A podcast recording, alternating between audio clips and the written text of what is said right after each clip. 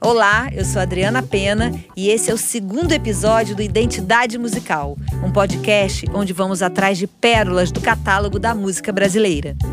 O podcast é dedicado a um ícone máximo do samba, essa verdadeira entidade pátria, Zeca Pagodinho. Para conhecer mais do Zeca, reunimos Jane Barbosa, que há mais de 20 anos trabalha como relações públicas dele, Max Pierre, o diretor artístico que trouxe o Zeca para a Universal Music, Mauro Diniz, parceiro e arranjador, o jornalista Leonardo Bruno, que junto com Jane escreveu a biografia Zeca, Deixa o Samba Me Levar, e uma das maiores autoridades do gênero no país, que produziu mais de 15 discos para o Zeca, o excelentíssimo maestro Rio do Hora. O samba nunca foi de arruaça. Quem sabia Carlos Cachaça, testemunha ocular. Ele viu nos tempos de menino, com Cartola e Marcelino, coisas de fazer chorar. Zeca, mesmo remando contra a maré, sempre chega onde quer. E assim como um músico que tenta alcançar a complexidade de sua divisão rítmica, quem trabalha com ele, que lute para conseguir acompanhar seus hábitos um tanto quanto peculiares.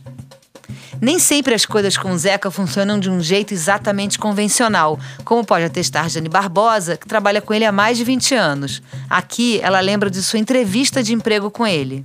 Eu era nova, era uma menina, 10, 11 anos, e já escutava falar do Zeca Pagodinho, porque eu tinha amigas mais velhas.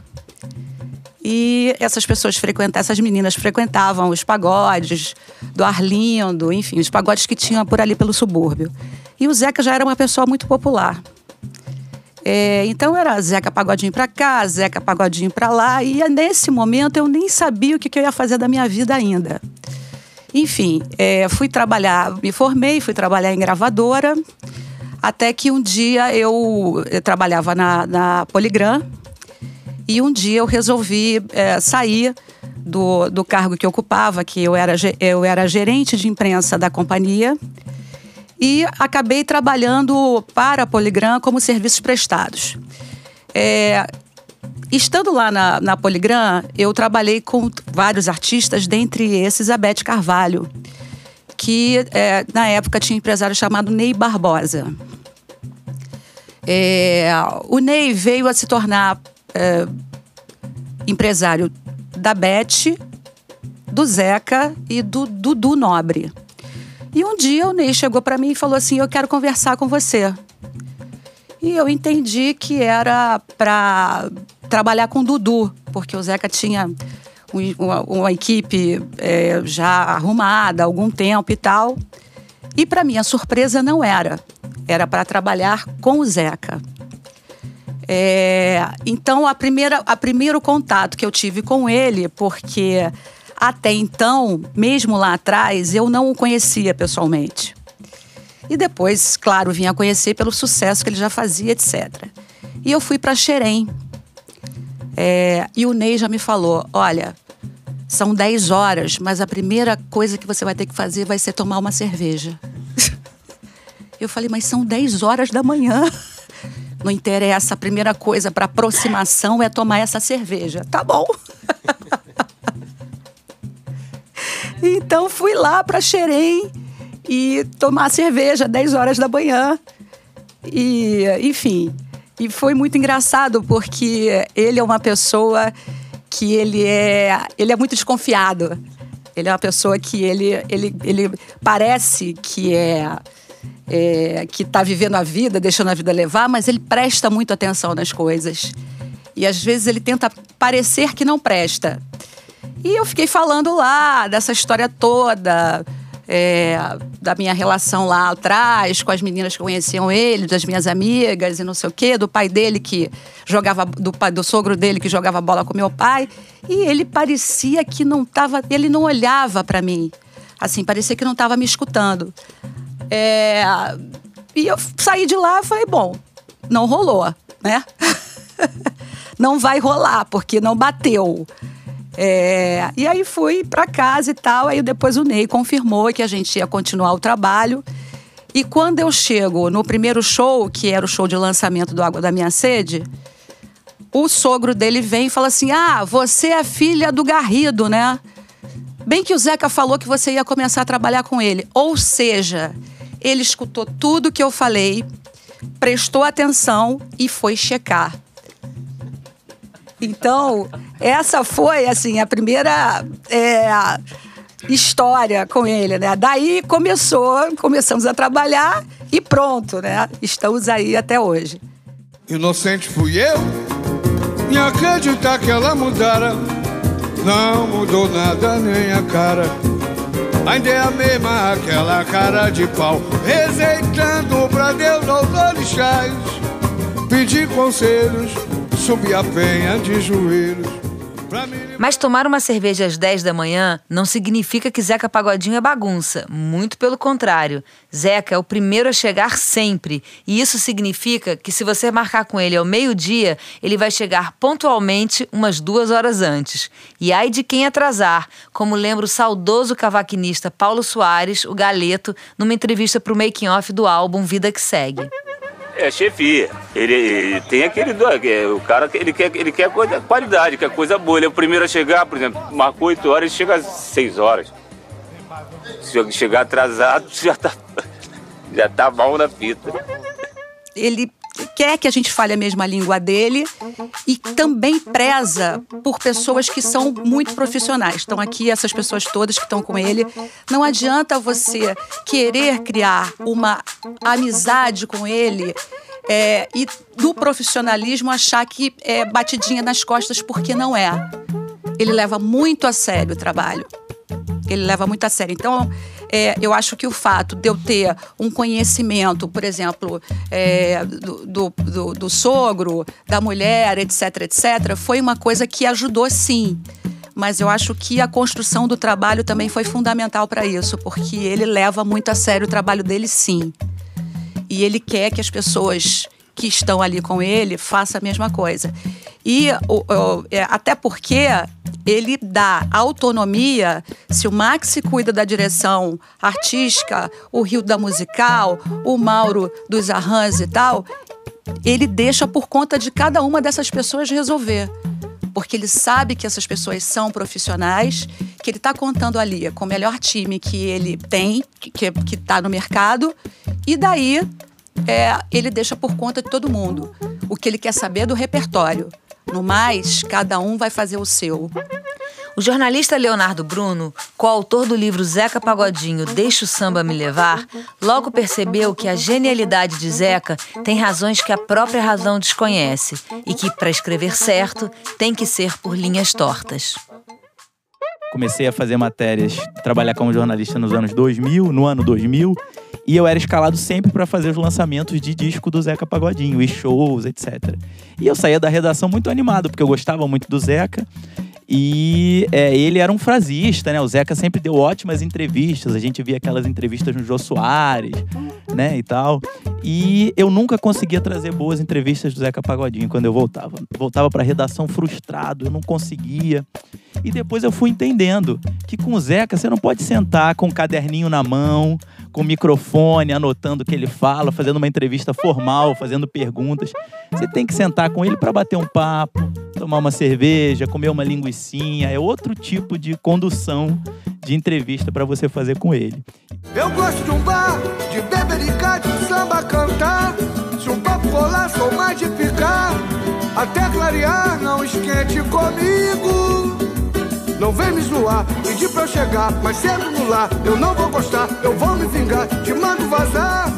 Quando o sol pintar. É a personalidade de Zeca Pagodinho não poderia ser mais adequada para defender seu samba, como percebeu seu biógrafo Leonardo Bruno. Porque o nome Zeca Pagodinho parece escolhido no departamento de marketing da gravadora. Porque o nome dele é Zeca, ou seja, ele é um Zé, ele é o cara do povo, né, o nome mais popular que existe, e ele ainda carrega o gênero né, o pagode. Para todo lugar que ele vai, ele leva o pagode. Era e não uma é um... ala lá da, do, do Boêmio de Irajá. A ala do pagodinho, é. né? E não é o pagode formal, é o pagodinho, no diminutivo, aquele que te atrai, aquele que está próximo de você. Então esse nome poderia ter sido escolhido, mas não, foi dado pelo Camunguelo, né? E o Zeca é o cara, se a gente comparar com os outros grandes sambistas, né, que a gente conheceu, os maiores da nossa história, né? Se a gente pegar, por exemplo, o Noel Rosa, o Noel Rosa é um cara que fez faculdade de medicina, né? Era de uma classe média alta, né? O Cartola era um cara que, que só foi gravar depois dos 60 anos, né? Que demorou a ter esse conhecimento tão grande do público e que era uma figura pública até com uma certa timidez. Né? O Cartola não era tão expansivo publicamente. Né? O próprio Paulinho da Viola também tem uma, uma relação um pouco mais. É, é, um pouco menos popular com o seu público. O Zeca é o cara do povo. É o cara que se de, o, o, o, o fã do Zeca se identifica. O Zeca canta: se eu quiser fumar, eu fumo, se eu quiser beber, eu bebo ele traz as coisas do povo para a música dele. Então acho que essa figura do Zeca, tão diferente de todos os sambistas, por isso que eu acho que o Zeca é, nesses mais de 100 anos do samba, o sambista mais clássico. Aquela figura que se identifica com o que a gente conheceu como malandro carioca. Né? Quando o Walt Disney veio no Brasil e conheceu o Paulo da Portela, ele a partir dali fez o Zé Carioca, o personagem que a gente conhece, o desenho do Zé Carioca. Esse Zé Carioca é o Zeca Pagodinho né? Ele é o cara que mais representa o povo brasileiro. É o cara que vem do subúrbio, é o cara que vem é, é, é, de, de Irajá, de Del Castilho. Então, acho que isso que faz ele, ele ter essa identificação. Poucas obras sintetizam de forma tão genuína o lifestyle do maloqueiro carioca como a de Zeca. Tá aqui um clássico que não nos deixa mentir. Vocês sabem o que é caviar? Nunca vi nem comi, eu só ouço falar. Vocês sabem o que é caviar? Nunca vi nem comi, Caviar é comida de rico, curioso pico só sei que se come. Na mesa de pouco, fartura doidado, mas olha pro lado e para pra fome. Passou por aquela fase ali no começo do, do século XX, né? De expulsão das pessoas do centro e da zona sul, quando na época que o Rio queria se tornar a Paris dos trópicos, né? a, a, a França tropical. E esse povo foi para o subúrbio e para as favelas, e é esse povo que trouxe o que a gente conhece como a alma brasileira.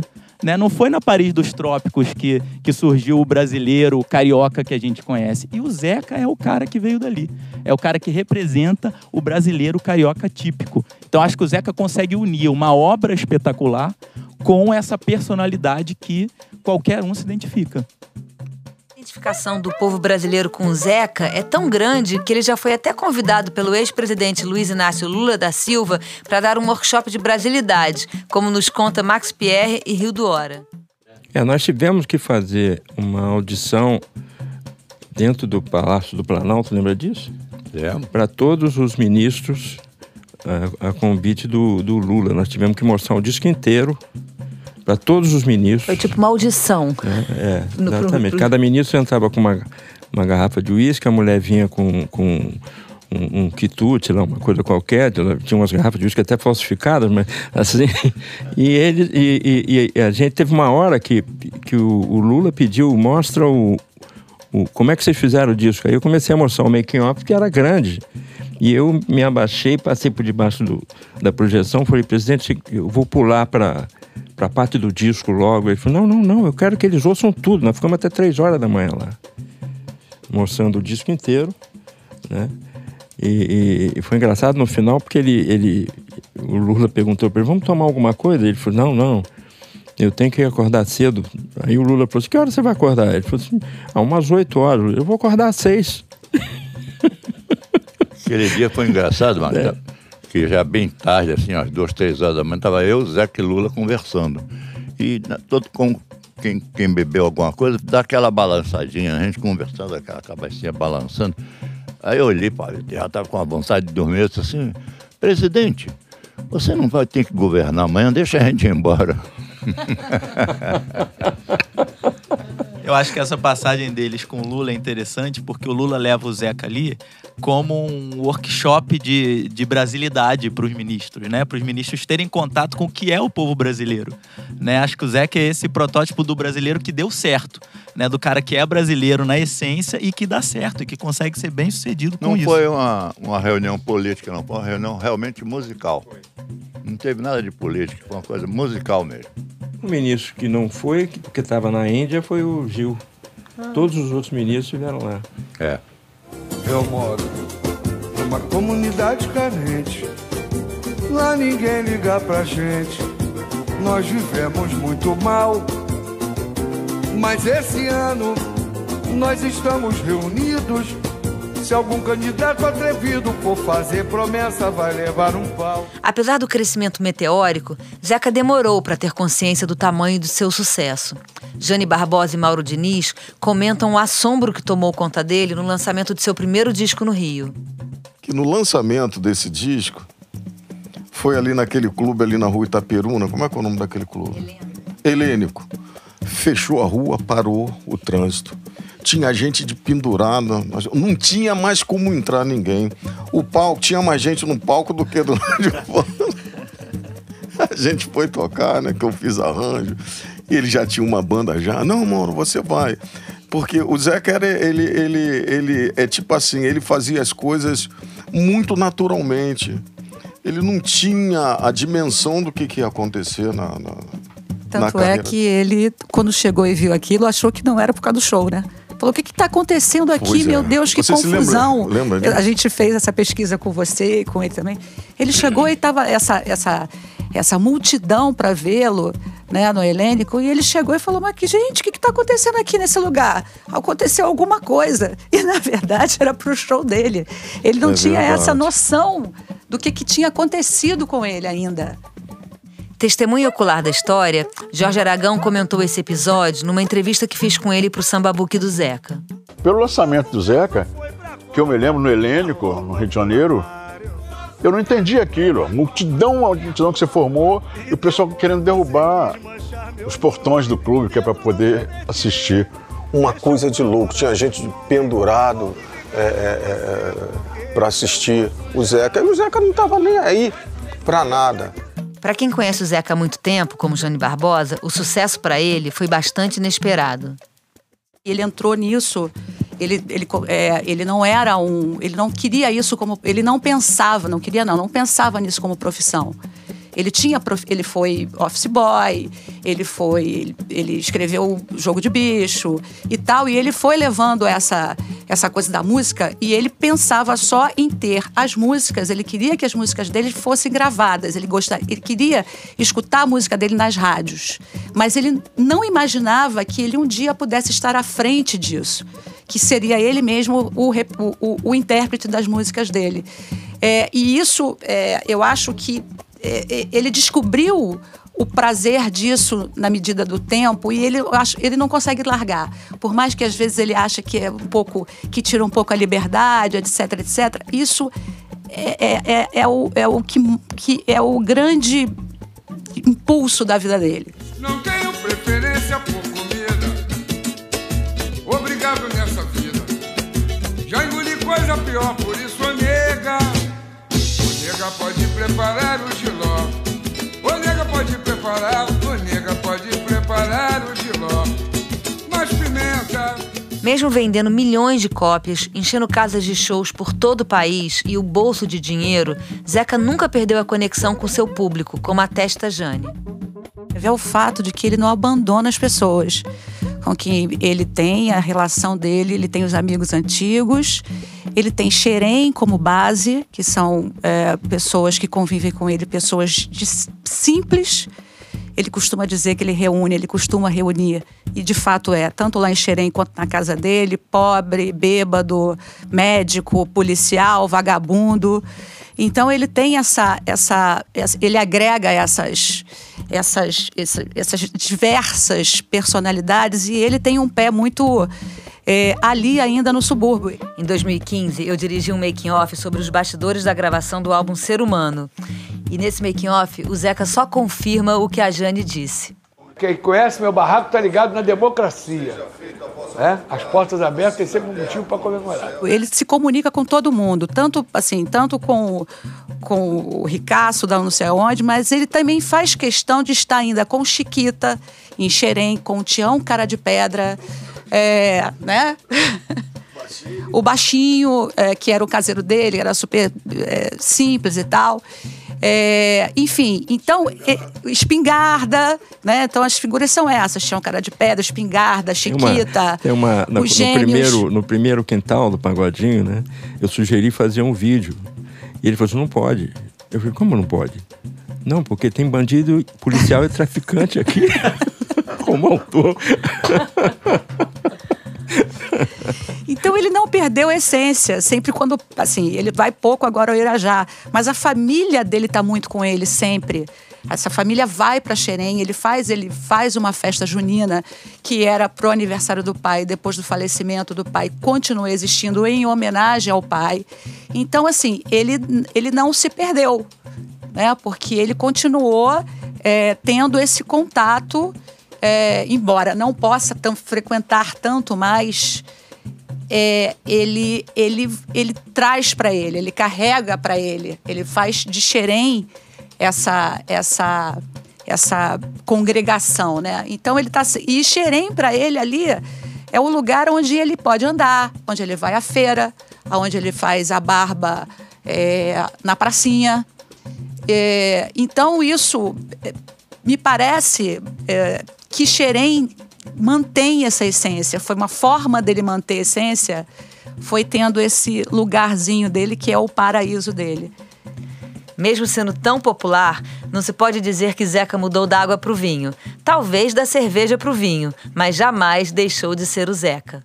É claro que há mudança, todo mundo né, tem, muda, né? até porque às vezes as, é, a vida faz com que você precise mudar. Mas o essencial está ali com ele. Ele continua, você não vai falar, ah, o Zeca não é mais aquele de Irajá. Não, porque ele mantém essa ainda essa.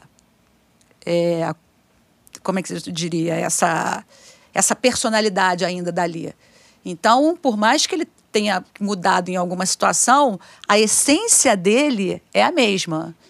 Então, assim, ninguém desconhece ele. Ah, meu Deus do céu, mas não é mais o Zeca. Não, porque ele é, porque ele fala o que ele tem que falar.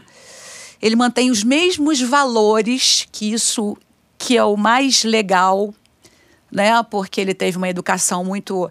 A família dele é uma família que é, priorizava é, os valores do, do, da, da educação, do, do respeito aos mais velhos, da Ave Maria, sabe, da reza, da bênção pai, a bênção mãe.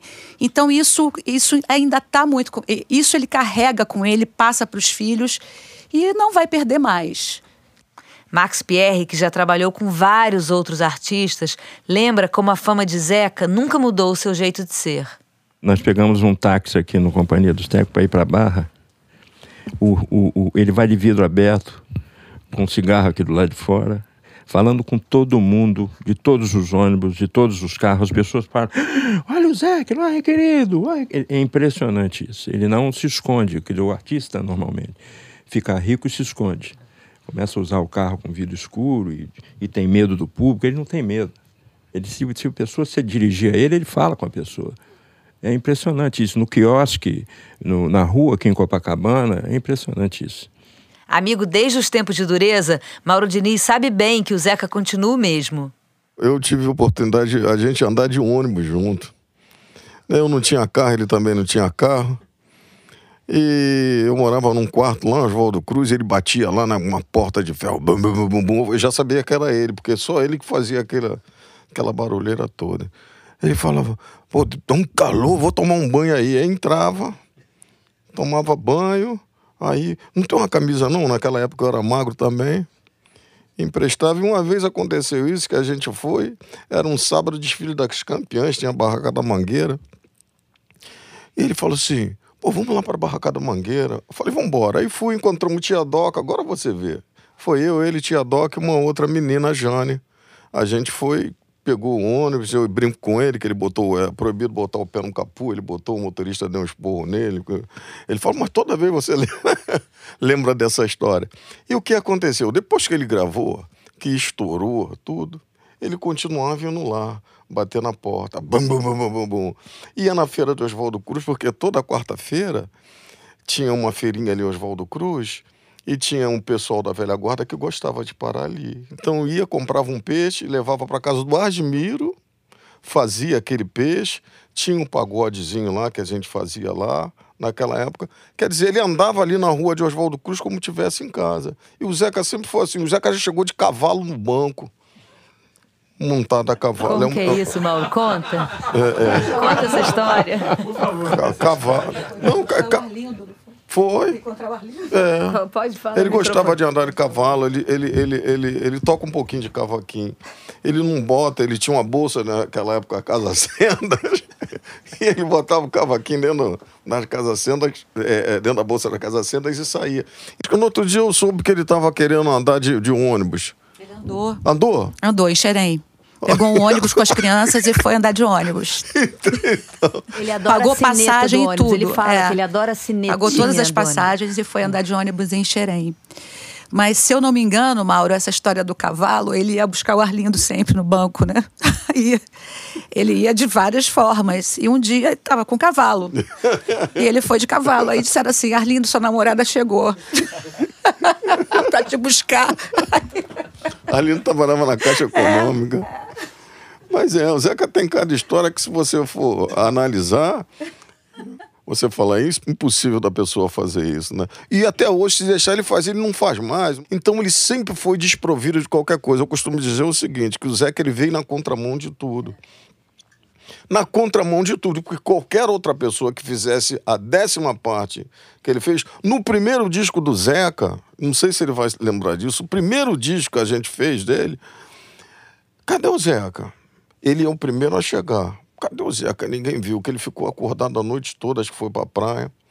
Quando a gente foi procurar, ele se enrolou num tapete desse assim, todinho, e tava dormindo dentro do tapete, enrolado, todo sujo de areia, que eu acho que ele tinha dormido na praia. Então, quer dizer, são coisas que, na realidade, a pessoa que faz isso é que não tem, assim, digamos assim, grandes aspirações, né, de conseguir qualquer coisa. Calanguiê, calangueia, sanfoneira até cochila, mas não para de tocar. Calanguiê, calangueia, sanfoneira até cochila, mas não para de tocar. Bom calangueiro, quando entra numa roda, é tanta prosa de sorrir e de chorar. Se você pensa que estou inventando moda, pega viola e cai na roda pra ver. Figura é essa que o povo gosta tanto e se identifica tanto? Porque o Zeca, as pessoas não gostam só da obra dele. O Zeca já seria um artista monumental se fosse só a obra dele. Mas ele agrega ainda essa pessoa que se identifica com qualquer um. E uma coisa todo mundo concorda: a trajetória vitoriosa do Zeca tem muito a ver com as pessoas com as quais ele se cerca, entre eles os compositores que escolhe para gravar. Poucos artistas sabem selecionar tão bem o repertório de um disco como Zeca Pagodinho. Rio do Hora revelou pra gente seu segredo. Eu poderia dizer, como produtor dele, que o Zeca, ele não grava músicas, ele grava pessoas. Quando vai fazer a seleção de repertório, tem que estar lá aqueles amigos dele antigos que, que ajudaram a, a fazer os primeiros trabalhos dele. Ele não fica assim, igual a maioria dos artistas, assim, você não tem uma música para fazer sucesso, que fica procurando. Ah, essa música aqui está com cara de sucesso. Não. Para o Zeca isso não existe. Ele grava pessoas. Agora, ele sabe escolher as pessoas que fazem música para ele.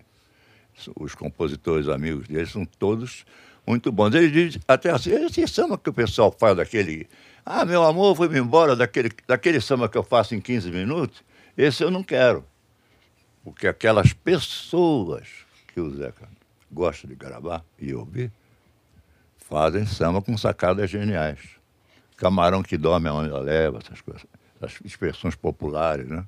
Que aqueles amigos dele, Barbeirinho, aquele trio Calafrio, Monarco, Almir Neto, Arlindo, todas pessoas muito especiais e que sustentam a carreira do Zeca através de uma criação muito forte do samba de boa qualidade. Entre esses compositores figura um seleto clube, a quem ele carinhosamente chama de cadeiras cativas. Tem o Arlindo, tem o Monarco, o Miguel Neto, tem uns caras que já tem que estar na, na pista. Os cadeira cativa, né? Cadeiras cativas, né? É, tem Que ca- só ganham cadeira cativa depois de muitas. Não é à toa, né, que eles são cadeiras cativas. Tem um processo, já podia falar um pouquinho disso, né, Max? Assim, por, por que, que eles ganharam essa cadeira cativa? Essas Notoriedade. pessoas? Essa... Talento. Acima de tudo, o Zeca é o- reconhece isso de uma forma muito elegante. Mauro, E todos os... O, o, o, o Max, é engraçado. o- Teve uma época que você gravava com um artista assim, vendia muitas cópias, era um dinheiro. E tinham artistas que eram autores, que botavam tipo assim, sete, oito músicas dele. E o restante ele. O Zeca não. Teve uma vez que o, o Rio deve se lembrar dessa passagem. A gente estava no estúdio, ele ia gravar um samba, inclusive um samba meio dele. Aí chegou. Você lembra, Rio, quando chegou o Assi com uma música que tava, acho que a Simax era Arlindo e não sei mais quem. Aí ficou naquela, ah, então vai ter que tirar uma música. Tira qual?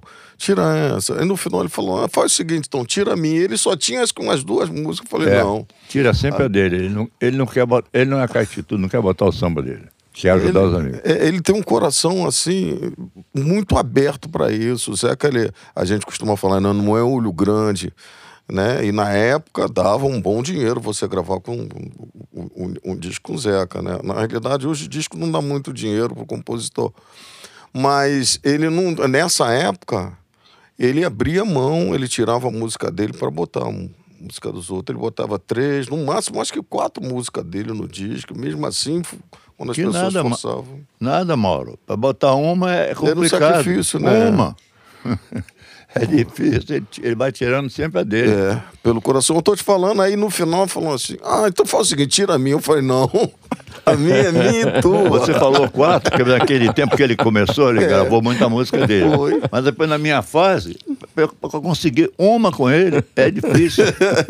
ah, deixa a minha de fora. Não, ou não tem. É verdade, ele não tem isso. A seleção de repertório de um disco do Zeca traz gêneros do samba que vão de encontro ao que o povo gosta. Alguns acham que é uma fórmula pré-determinada, mas seu produtor Rio do Hora discorda veementemente. Não, não tem que ter nada.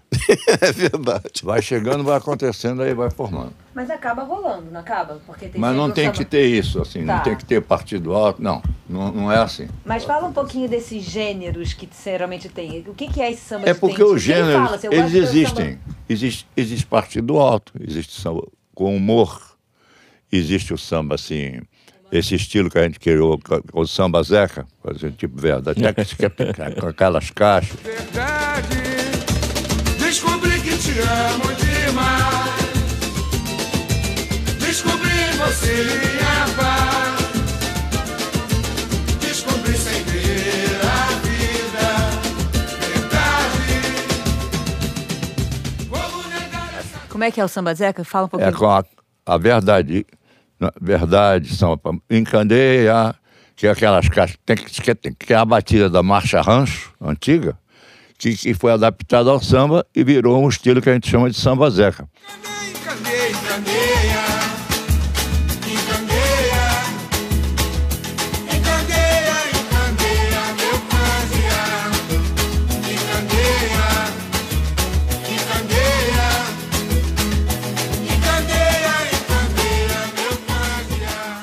Mas quando a gente vai compor o disco, a gente não diz assim, vai ter que ter um samba zeca, vai ter que ter um partido. Não.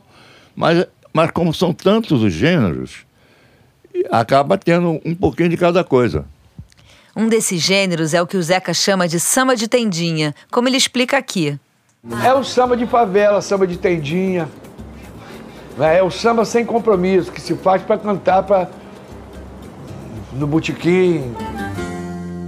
Não me assanha pra depois correr, não me ganha. Você vai me perder, não me chama. Você não quer que eu vá só na manhã. Que vai me levar. Porque no disco tem que ter isso, né? Tem o que vai lá na elite, tem o que vai lá na favela e tem o que se mistura com tudo e assim a gente vai levando.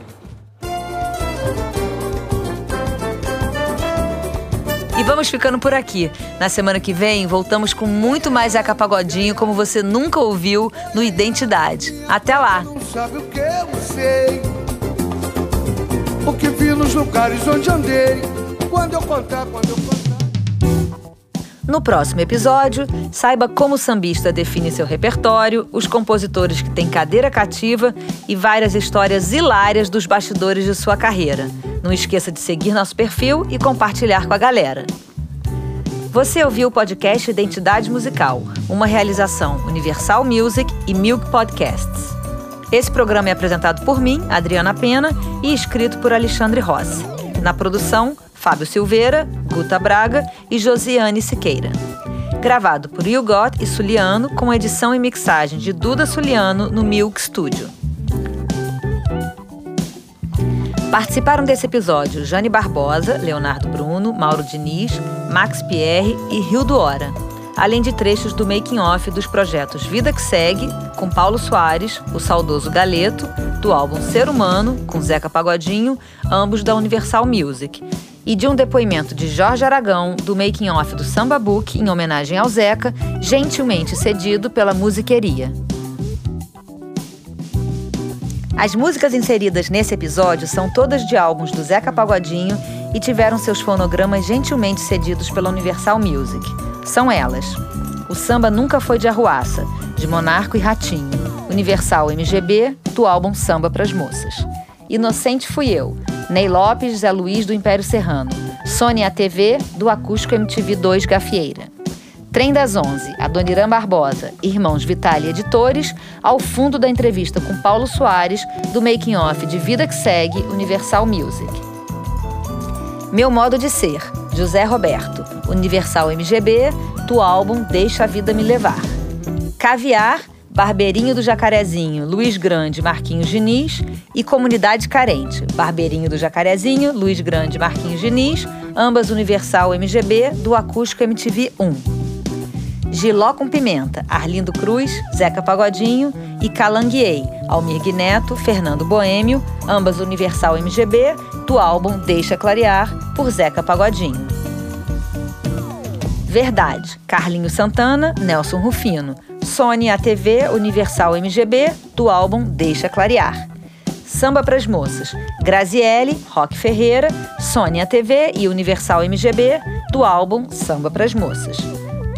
Só na Manha, Brasil do Quintal, Gilson Bernini, Xande de Pilares, Universal MGB, do álbum Ser Humano, por Zeca Pagodinho.